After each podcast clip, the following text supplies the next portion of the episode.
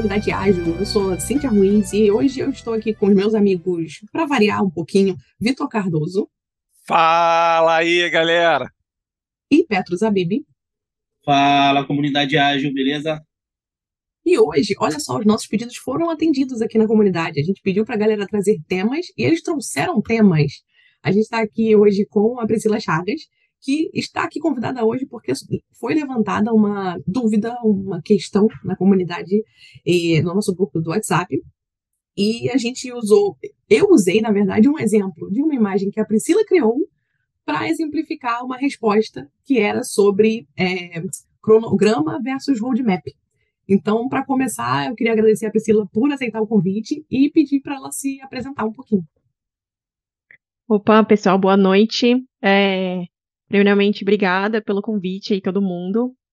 E fico muito feliz de estar, tá, meu material tá circulando por aí, porque a ideia é essa mesmo, resolver problemas. É, bom, me apresentando bem rapidinho, é, sou Priscila Chagas, mais conhecida como Pri Chagas. É, hoje eu estou como expert de agilidade na Bain Company. Eu tenho aí bastante experiência com desenvolvimento de produtos, então é, trabalhei na área de na criação do Product Operations lá no PicPay.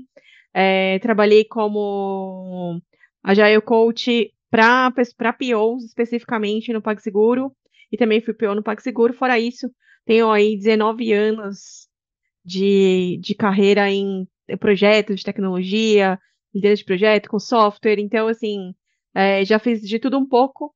Então, eu tenho bastante facilidade no assunto de adaptar as coisas para fazer as coisas serem entendidas.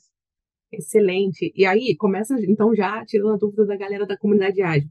Como é que funciona essa diferença é, de cronograma e roadmap? O que, que você enxerga de diferenças entre empresas, equipes que usam é, cronogramas e roadmaps?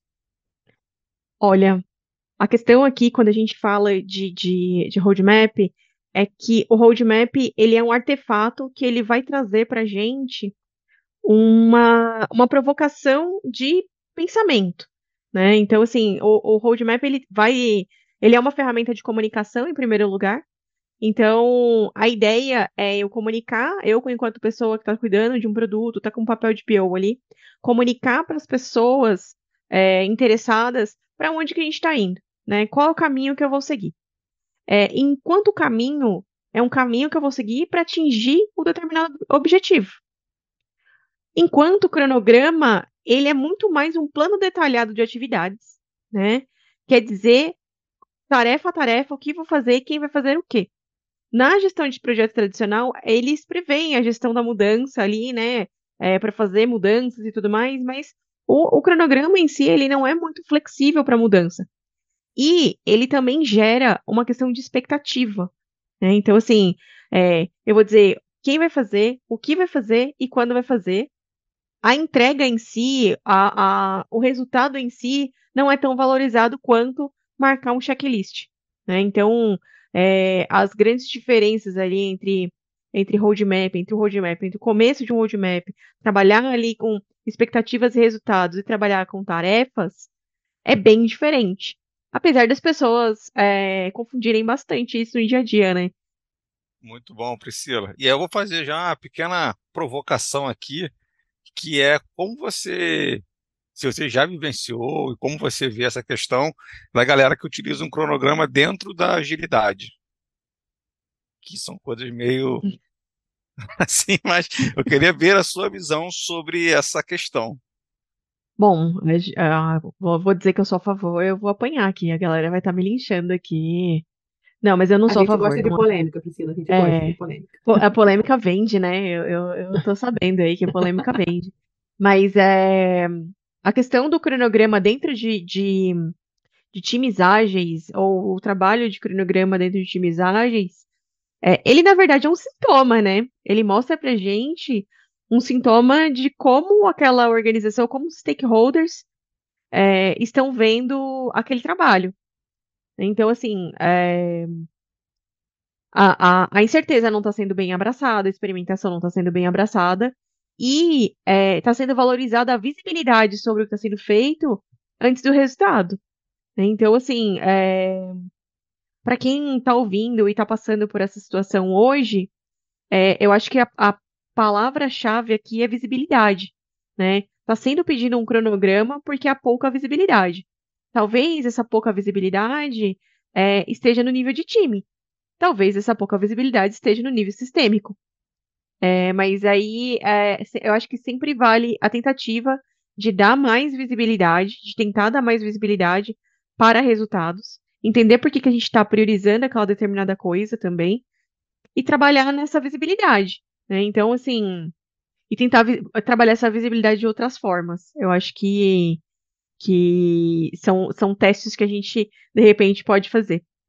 Boa. Então eu vou entrar mais um pouquinho na, dentro dessa polêmica daí, que é quando as empresas estão fazendo a transformação digital, né, estão saindo lá do modelo tradicional que utiliza com bastante frequência a questão do cronograma e estão indo para o modelo ágil, mas não desapegaram do cronograma. Se na verdade nesse cenário você entende que é possível até vivenciar a agilidade, ou se eu estou fazendo aquele verde por fora, vermelho por dentro ali. É, o, o, o status melancia, né? É, tá verde, tá verde, tá verde, de repente tá vermelho, né? Aí a gente sai um pouco do tema de cronograma e vai falar de coisas mais, mais sistêmicas, que, é, que são como se fazem transformações ágeis no mercado, né? Como se tem feito isso. Será que estamos fazendo? É, e aí não vou trazer nenhum caso específico, porque assim, nem, nem tem como. Mas será que estamos fazendo é, uma, uma verdadeira é, transformação, né? Uma verdadeira mudança de pensamento orientada para resultado e buscando esse resultado, é, experimentando, ou a gente está só colocando os times de tecnologia para trabalhar com o Scrum ou com o Kanban, seja o que for. É, nas organizações que eu passei, né, recentemente e, e venho, venho trabalhando, existe uma, uma vontade muito grande de sair, né, do outro lado com, com times ágeis, mas ao mesmo tempo isso gera uma cegueira na liderança dessa empresa. Né? Então, assim, eu comecei a trabalhar com times ágeis, eu tenho uma grande insegurança sobre os processos, sobre como esse time faz entrega. Eu estou aprendendo com isso e também tenho uma cegueira da liderança sobre o que está sendo feito. Será que eu estou indo para o caminho certo? Será que os times estão fazendo aquilo que está proposto? Né? Então, a gente começa a ter o que a gente vê muito no mundo de produto hoje, os famosos top-downs, né? Então, não é para fazer isso, é para fazer aquilo e tudo mais. E aí, é, isso para mim mostra uma, uma grande necessidade de, de governança, né? E aí eu sei que governança às vezes é um nome que, que dá um pouco de, de arrepio, né, nas pessoas. Mas quando eu falo de governança, eu quero, eu quero estabelecer aqui o conceito de governança. Governança é, imagina o seguinte, é, a gente não tem as leis de trânsito que dizem para onde a gente tem que ir, a placa que ah, é sentido único, é proibido estacionar, né? É, para atravessar é na faixa de pedestre. Quando eu falo de governança, quando eu falo de, de governança de, de, de, times, governança de, de portfólio, de um portfólio ágil, eu falo muito de regras, né, que eu vou estabelecer para que essa visibilidade seja dada para as pessoas e que ela flua dentro da companhia. Então, o que eu vejo, que eu tenho, que eu vi, vi em algumas transformações que acontecem, né? Vou colocar times ágeis, vou trazer agilidade para dentro dos times e não tenho processo algum para dar visibilidade. Né? E aí, assim, é, a governança ela traz isso de forma, de forma sistêmica e não coloca tanta pressão nas pessoas de produto, né? Porque eu posso muito dizer que, puxa, eu vou fazer um roadmap aqui e, e, e vou tentar mostrar para todo mundo. Se a empresa é muito grande, a gente não tem, é, a gente não, não, consegue fazer essa informação fluir. Então, quando eu tenho um processo aqui de governança de portfólio, é, ou gestão de portfólio, caso você, você prefira esse nome, um sistema de gestão eficiente que respeite as, a, os princípios ágeis, vai ajudar toda essa informação a fluir e dar visibilidade para os problemas que os times estão passando na ponta também. Porque quando a gente começa com, com um time de, de agilidade, a gente também começa a, a, ter, a entender que o time não está auto, autocontido, não consegue entregar sozinho, eu tenho dependência de outro time, é, e aí, assim, essa dependência de outro time tem outra prioridade, eu não consigo priorizar entre os dois, então, é, eu acho que a gestão de portfólio, ela ajuda muito a dar visibilidade também para esses problemas. E a gente saiu bastante de roadmap, mas aqui tem tudo a ver, gente. Mas fica tranquila, aqui é assim mesmo. A gente começa, e provavelmente, para explicar isso de roadmap e cronograma lá no post da comunidade que alguém perguntou, eu provavelmente saí do tema também, fica absolutamente tranquila. E aí eu tudo cheguei, certo, tudo certo. Eu cheguei falando sobre isso, era alguma coisa sobre transformação digital, e aí a pessoa falou: ah, como é que eu encaixo um cronograma nisso? Eu falei, pera, tem alguma coisa errada, alguma coisa para mim não está encaixando. Então, fica absolutamente tranquila. E com a sua fala agora, eu fiquei pensando também o quanto isso tem a ver com mudança de cultura, né? Já saindo de novo do tema cronograma versus roadmap. Tem a ver com cultura, né? Porque é, eu vejo muitas empresas fazendo transformação, fazendo, criando pequenos times ágeis, né? Aí a agilidade funciona dentro daquele time, e aí você começa a sofrer pressão de outros times para fazer entregas, né? Que os outros times precisam, que você estava falando aqui, né? De um time acaba dependendo do outro, e aí o outro time não é ágil, o outro time trabalha com um cronograma, então você tem que encaixar dentro Sim. da sprint que você tá. E aí isso já vira uma zona, né? Porque você, você na realidade, você prega lá que você começa pequeno, vai expandindo e tal, mas assim, no começo não é uma coisa tão fácil. Eu queria saber se isso já aconteceu com você também. É que quando a gente fala de começar pequeno, começar com um, dois times, ou começar na trincheira, é, a gente não tá falando de grandes companhias né? Então, e, e aí, assim, a gente, quando a gente começa a ter esse tipo de problema, roadmap versus cronograma, eu tô falando de companhias maiores. Eu tô falando de, já de choque, choque de geração de profissionais dentro das empresas. Eu tô falando de, de, de, de situações específicas de empresas maiores. Porque quando é pequeno, não importa se você faz roadmap ou cronograma, acaba saindo. Às vezes a pessoa não faz nada, não faz nenhum artefato. Ela senta com, com o, o, o CEO e fala: olha, eu estou fazendo isso, isso e isso. Né? Estamos indo por esse caminho. E não precisa de um material, de, de um alinhamento, não precisa de nada disso. Então, quando a gente fala de, de, de empresas maiores, é que a gente vai ter esse problema. E aí, a questão da cultura, é, é, a gente pode falar muito que, que eu tenho mudanças culturais, né? E aí a cultura ela é algo etéreo, né? Então muita gente tem tentado matar a agilidade, né? Hoje em dia, ah, a agilidade não tá aí mais, então porque a gente também tem esse pensamento de cultura ser algo ser, ser cultural. E cultura é algo etéreo. A gente mora no Brasil, o Brasil é um, um país gigantesco, eu tenho milhares de culturas inseridas dentro do país. E essas culturas, quando estão todas juntas dentro de uma companhia, criam uma cultura é, particular. E cada pessoa que entra traz a sua e, e manda a sua, quando eu falo de, de, de processos ágeis, né, quando eu estou falando de agilidade, eu estou falando de, de, um, de uma forma de pensar. Mas eu estou falando também de resolver problemas muito específicos de uma organização. Eu falo muito sobre como que eu, uma, como que eu faço uma organização ser resiliente às mudanças de mercado. Como que eu faço é, para ter uma estratégia que sobreviva às mudanças? Como que eu faço para manter os melhores talentos e continuar competitivo? Como eu faço para é, para ter é, é para conseguir coordenar todos esses times de forma que eles entreguem mais rápido? Então, quando eu falo em termos de gestão, eu estou falando da gestão de, de, forma geral. E isso também é uma dor da gestão, né? É, é, eles também querem entregar resultado. Então, assim, eu acho que, que, é muito legal esse ponto que você trouxe da cultura, Cintia, que assim, é, a cultura ela vai, ela, ela é transformada a partir de resultados, resultados claros. Então, quando a gente tem visibilidade sobre o processo, eu tiro a pressão sobre a gestão, por exemplo. Né? Eu tiro a pressão da gestão de de tá, de tá querendo ver. Depois, o problema sobre a da visibilidade é esse time, tá bom, esse time tá no lugar certo, tá fazendo o que eu tô pedindo, mas ele não tá indo na velocidade que eu esperava. Aí eu tenho, né, DevSecOps, que é o time precisa de um Gmood, sei lá, a gente nunca viu isso. Ah, mas ele precisa entregar é, é, numa Gmood e, e, e, precisa passar por um processo de 15 dias com 15 pessoas assinando. Quer dizer, tá fora do time. E aí a gestão começa a ver essas coisas acontecendo. E, e, e aí, ah, não, eu, é, é, esse pedaço do produto depende de outro pedaço do produto. E aí, e aí, como você trouxe, ah, eles trabalham com. O outro time está trabalhando com waterfall, ainda não, não, não, se, não se adaptou. Cara, será que não seria o caso aqui da gente juntar esses times e, e fazer eles trabalharem juntos, então? Então, assim, é, são problemas que passam a aparecer uma vez que a visibilidade, a questão da visibilidade da entrega, ela sai da frente.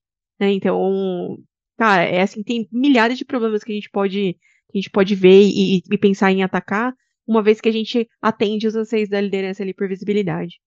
Muito bom, Priscila.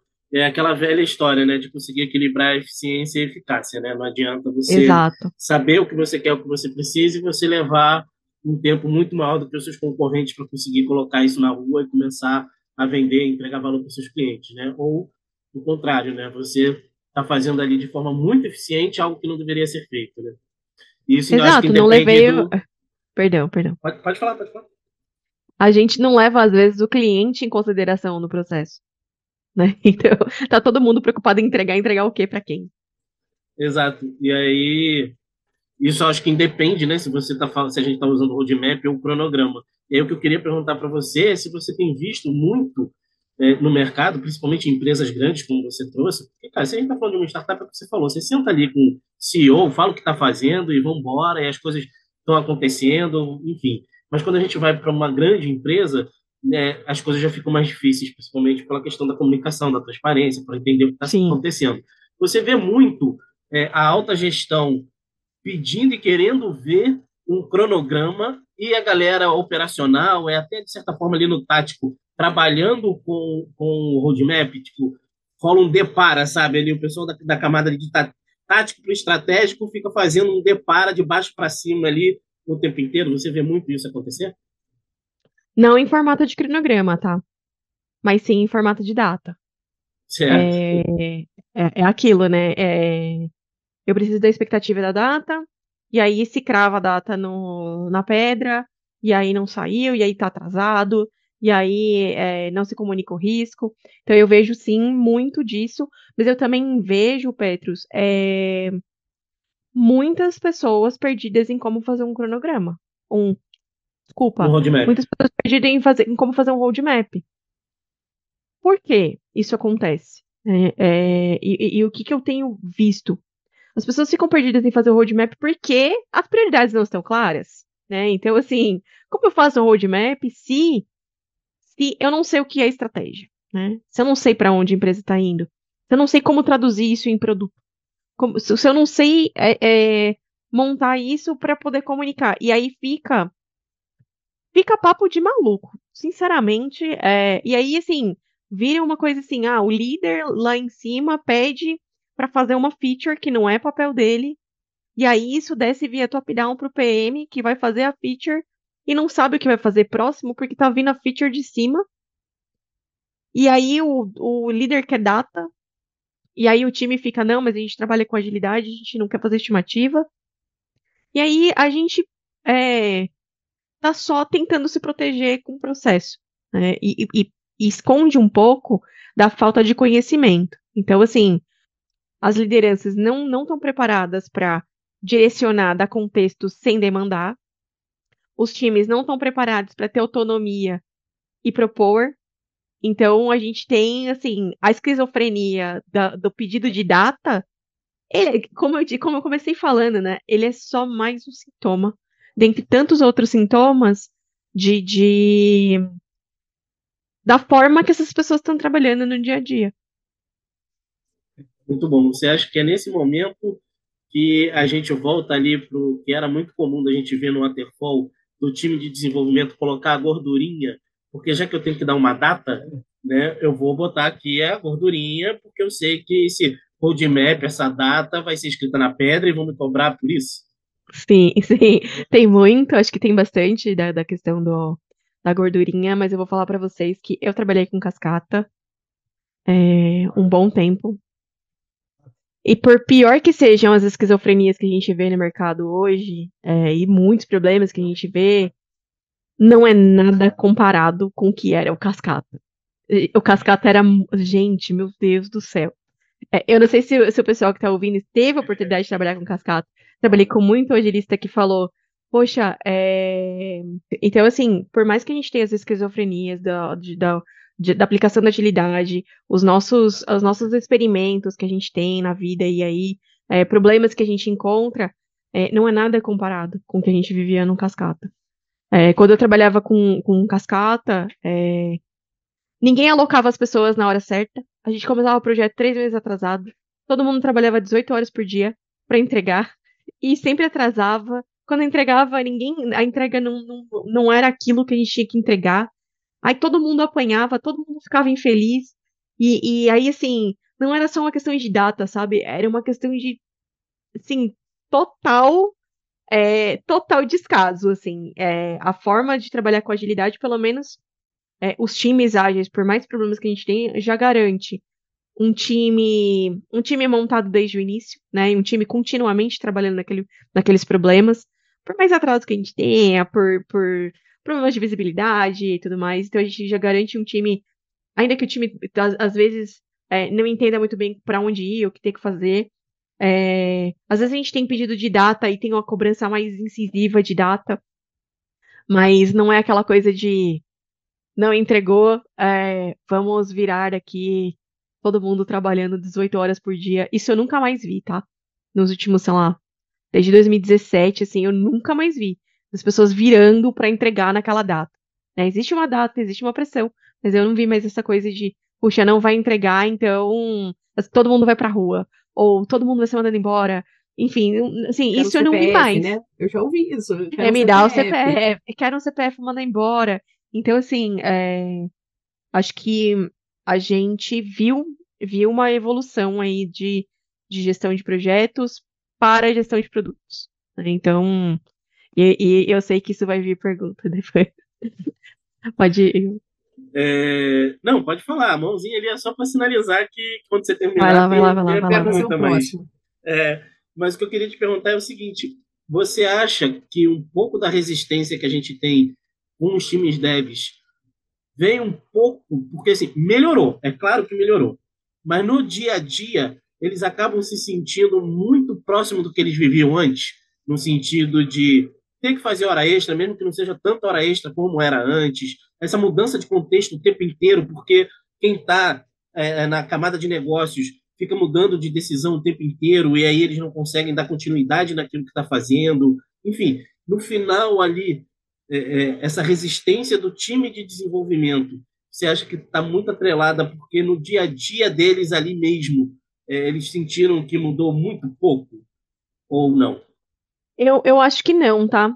É, pelo menos assim, o perfil do desenvolvedor que eu tenho, que eu tenho visto é, nos, nos últimos anos é muito diferente do que eu trabalhei ali no início dos anos 2010, 2005, 2010, é um perfil diferente. Não, eu, é, é, é, eu vejo que, primeiro, não são as mesmas pessoas, mas eu reconheço que existe outro tipo de frustração.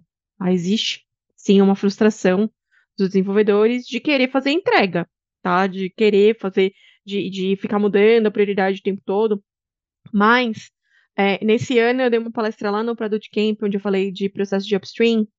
E o processo de upstream é muito importante para conscientizar o time de desenvolvimento. Porque por mais que o time de negócio mude de ideia e isso seja frustrante, muitas vezes essa decisão ela tem, ela, ela pode ter muita decisão que não tem fundamento, mas tem muita decisão que tem fundamento. Isso precisa chegar para o time. O time precisa entender que a gente está se preparando para mudanças do mercado, sabe? Que isso que a gente está fazendo agora pode ser que não tenha mais tanta é, tanto apelo quanto que chegou agora, né? E aí, assim, né, vale a, a máxima da, da, agilidade. Quando isso começa a acontecer muito, será que estamos pivotando ou estamos com uma disfunção? E aí vale mostrar também a disfunção. Então, assim, a pessoa de produto, junto com o time, também tem essa esse dever aí de, de mostrar, né, de mostrar que, olha, estamos tá acontecendo uma disfunção. Olha quanto dinheiro a gente está perdendo com essas trocas de contexto. Então, assim, tem reclamações que são válidas, tem reclamações que são só frustração, e tem coisas que realmente são mudanças no negócio. E a gente precisa, a gente precisa conseguir separar o joio do trigo, né? Pô, mega resumo que tu fez agora aí de uma opção de problema, hein? Muito bom. A própria questão do pivotando ali, versus às vezes a desconexão do que a gente está sendo priorizado versus o roadmap.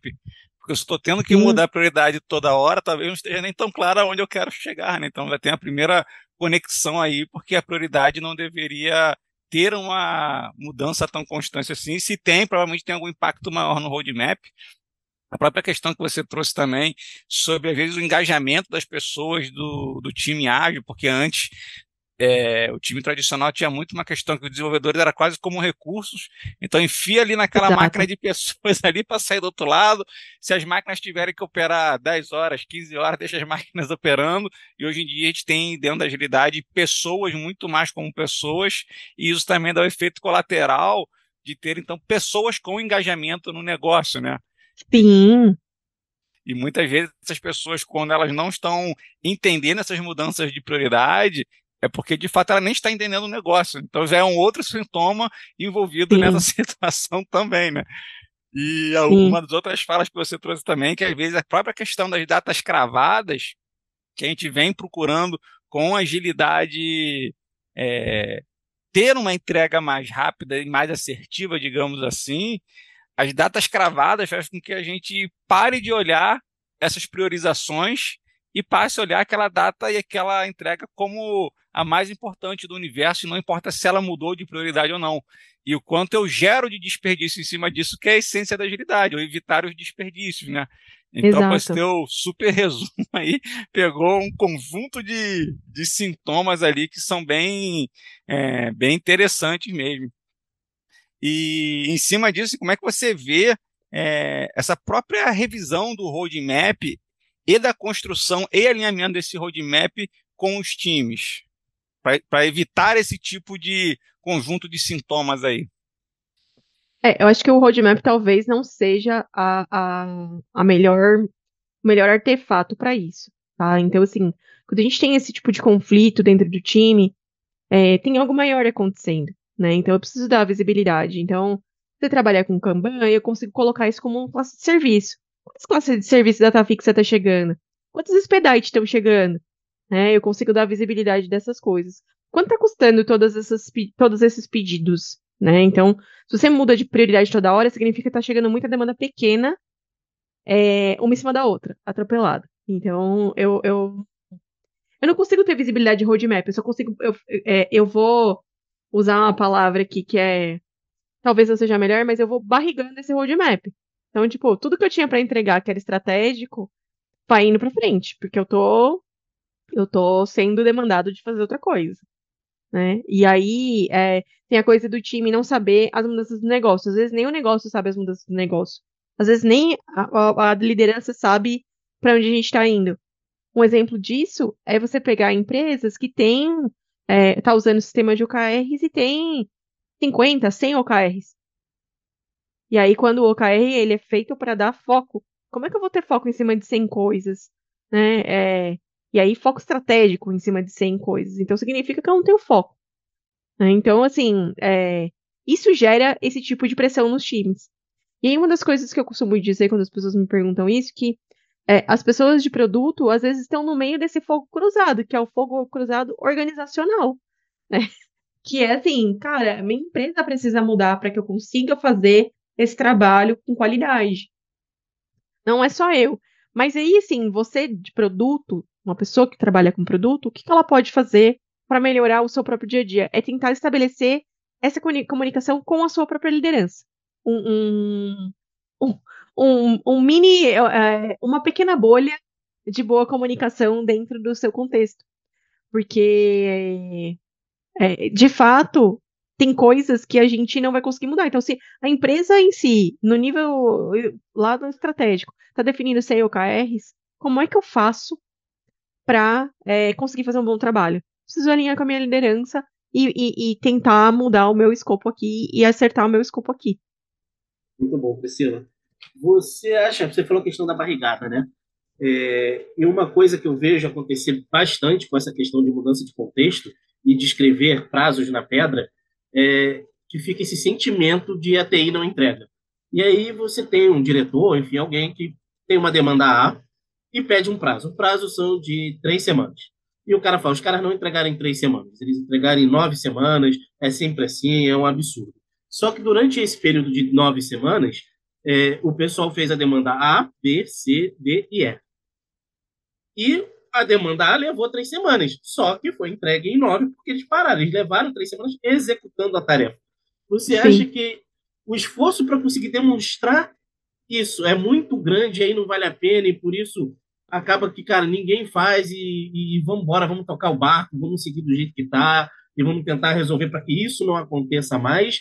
Ou você acha que esse seria um caminho de, de repente, diminuir essa frustração da área de negócios ou da, da alta gestão de, pô, os caras não entregam? Porque, cara, os caras entregaram no prazo de três, de três, de três, semanas, que foi dito. Só que levou nove semanas para ele ver o resultado, porque ele despriorizou aquela demanda mesmo, né?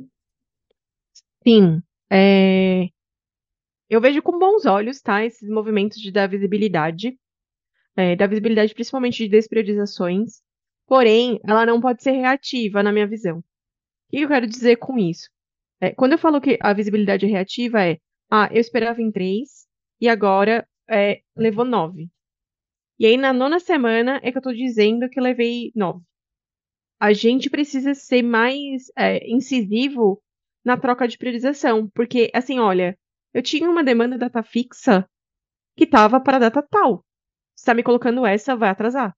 Vai ficar para tal. Porque é, e aí isso é um, um muito do, do, trabalho da pessoa que está tá olhando, olhando ali o roadmap, olhando o produto. Porque expectativas de data elas vão sempre existir. E tem expectativas de data que são, que, que são cruciais. Quando a gente está falando de.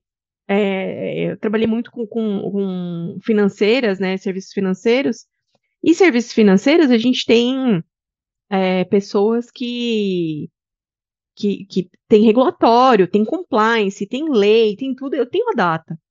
Né? Então, assim, a gente precisa mostrar o risco de estar tá despriorizando.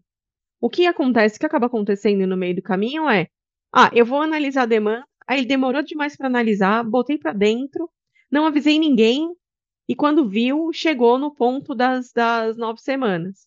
E aí, o pessoal vira e fala assim: ah, é, ágil é assim mesmo. E aí é isso que a gente não pode deixar acontecer, porque não é assim mesmo.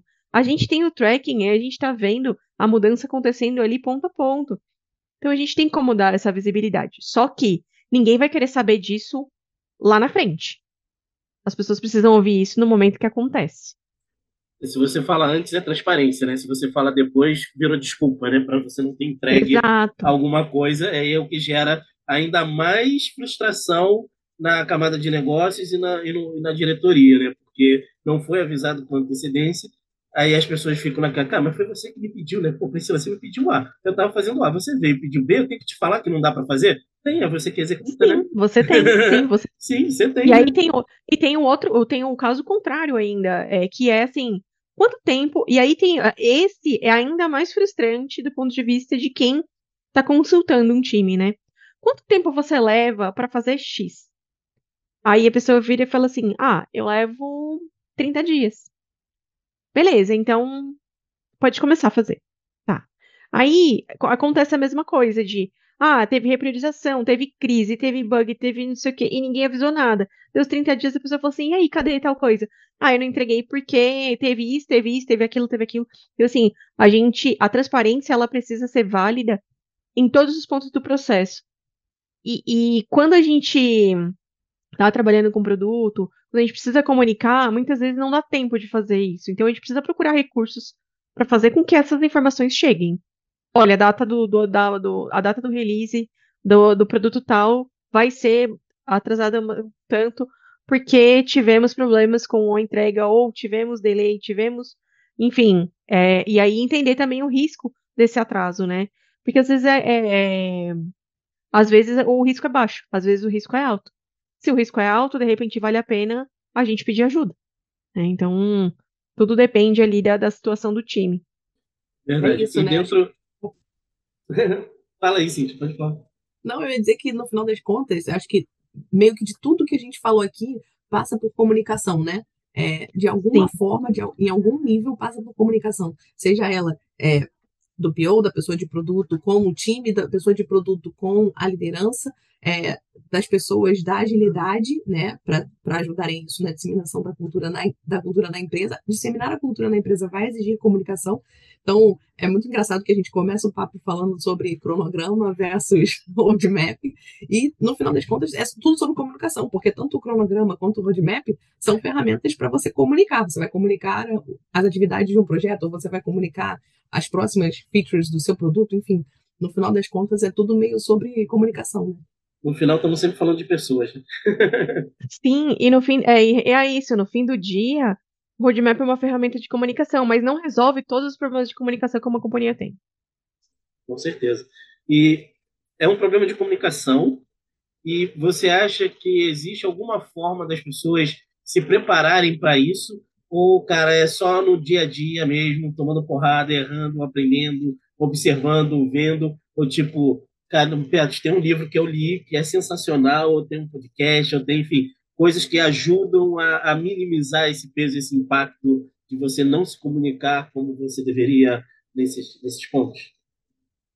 Olha, eu acho que a maioria das coisas que a gente falou aqui de problemas de comunicação, organizacionais ou não, é, são resolvidos mapeando a visão sistêmica ali do sistema em que você está inserido.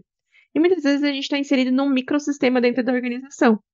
Então, se você tiver bem mapeado ali é, os stakeholders, fazer a gestão dos stakeholders ali dessa, dessa, dessa célula em que você se encontra, já é um bom caminho manter o time atualizado sobre as coisas que estão acontecendo e manter essas pessoas atualizadas sobre as coisas que estão acontecendo, já é meio caminho andado. É, eu acho que até mais do que meio caminho andado. Porque daí é, passa a ser comunicação da liderança com outras lideranças, da liderança com outras áreas. Então, assim, se a gente tem comunicado, bem comunicado, é, e, e, e, usar de, de artefatos, ritos, para manter essa cadência de comunicação azeitadinha, é, você resolve uma boa parte das coisas. Em termos de indicação de livro, eu gosto muito do livro do Roman Pichler, chama Strategize, que ele fala muito de gestão de produtos e gestão de, de portfólio é, de produtos digitais. E aí ele fala de gestão de portfólio é também em termos de microsistemas, assim. Então, é, em termos de, de, de comunicação, gestão de stakeholders e tudo mais. Um outro livro que eu gosto muito é o Invincible Company, do, da série Strategizer, que ele fala muito sobre essa resiliência organizacional, é, dado o, dada a situação ali de, de mudança de mercado. Então, acho que, que são duas literaturas que eu super recomendo. Excelente. A gente está caminhando para o fim, por conta de questão do tempo, mas eu queria fazer uma última pergunta. O Paulo Chiodi, ele teve aqui do Product Gurus, não sei se você o conhece ou conhece o, o, podcast, e ele tem feito uma pergunta lá que tem me chamado muita atenção. E como você trabalha bastante com PO e, e já foi PO, ele tem levantado lá que a maioria das pessoas que ele leva lá, que são excelentes, não usam framework nenhum. O que você tem visto em relação a isso é, com os POs que você tem trabalhado, nas empresas que você tem trabalhado? A galera tem se preocupado em ter ali um, um framework, um by the book de como conduzir para conseguir descobrir o que se deve fazer e como priorizar, ou a galera está fazendo isso é, sem, sem, sem um frameworkzinho ali, enfim, conversando e ouvindo as pessoas, trazendo para dentro e olhando no luz? Olha, essa da, da outro podcast, hein? Opa, é, então, então, se você então não tentar... responde e volta semana que vem. eu, vou tentar, eu vou tentar responder de, de uma forma breve, tá? É, eu, bom, como na minha apresentação eu disse para vocês aqui que eu tô há muito tempo no mercado. E a gente tem bastante problema de comunicação desde que o mundo é mundo, e eu acho que a gente vai continuar tendo, porque são pessoas, a gente trabalha com pessoas e tudo mais. É, a questão dos frameworks, eu acho que assim, existe existe a polarização dos frameworks, que é assim, frameworks não servem para nada, né? E a gente não faz produto com frameworks, a gente está atrás de resultado. Você não é pago para dominar frameworks, você é pago para dar resultado. E, e, e tem o, os frameworks do outro lado sendo quem eles são. O que são frameworks? São formas da gente ter a disciplina de fazer boas perguntas. Então, assim, se você sabe para que serve, um framework, se você usa o framework da forma adequada, buscando valor para o negócio, valor para o cliente, buscando uma priorização, é, não há problema em usar framework. E aí, assim, também não, é, é, não precisa demonizar né, o framework, porque o, o eles estão ali para ajudar. Né? Então, assim, você pega a série Strategizer, ela é só framework. Você pega é, não, a Canvas, Business Model, é tudo framework. Legal, mas para que, que serve? Serve para você fazer boas perguntas. Se você consegue responder as perguntas com o framework, beleza. Se não, não usa.